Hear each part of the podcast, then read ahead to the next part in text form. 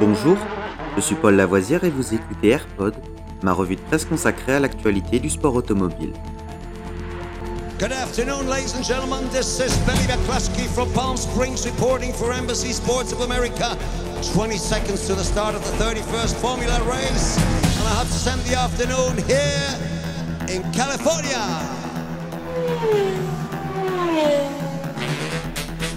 AirPod, c'est toute l'info et rien que l'info. Un édito des meilleures sources au cœur du sport automobile.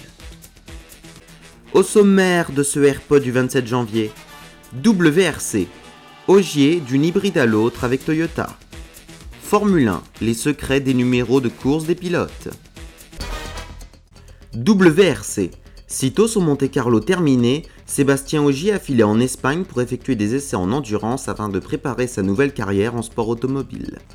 Sur le circuit d'Aragon, au nord-est de l'Espagne, le pilote gapençais a ainsi pris le volant de la Toyota GR10 hybride pour la deuxième fois de sa carrière, après une première séance effectuée en décembre dernier.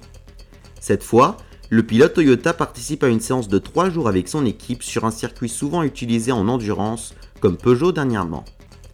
La semaine dernière au Monte Carlo, le Français avait promis de donner des nouvelles précises de son programme au cours du mois de février, espérant ainsi annoncer les manches WRC où il sera au départ cette année.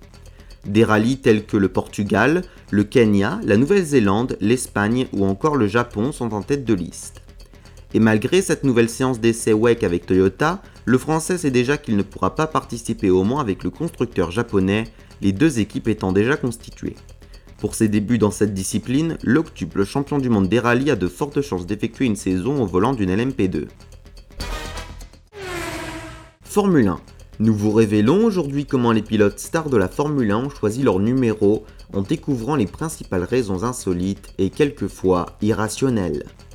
Pour Max Verstappen, son numéro 33 vient de l'impossibilité de porter le numéro 3 précédemment choisi par Daniel Ricciardo.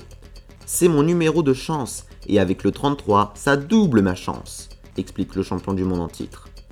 Pour Lewis Hamilton, là, ça part dans tous les sens. Lorsqu'il a opté pour le numéro 44 en 2015, Mercedes a dévoilé à l'époque une liste de raisons non exhaustives. Le numéro 44 était celui que portait l'espoir britannique en karting, un choix qu'il avait fait en voyant le 44 sur la plaque d'immatriculation de la voiture de son père. C'est aussi l'indicatif téléphonique du Royaume-Uni, celui de la légende du baseball, Hank Aaron.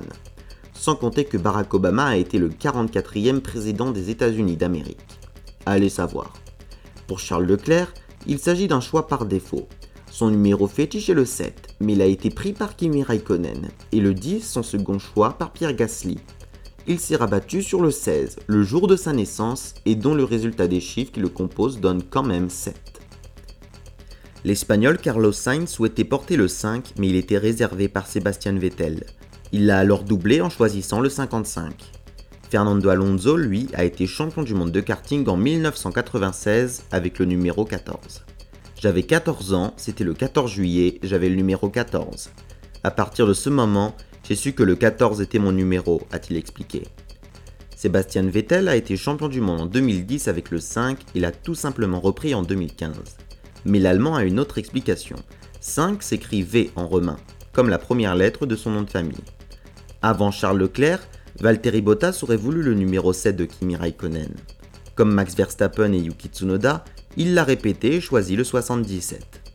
Entre anecdotes, superstitions et symboles, chaque pilote de Formule 1 a une relation singulière avec son numéro.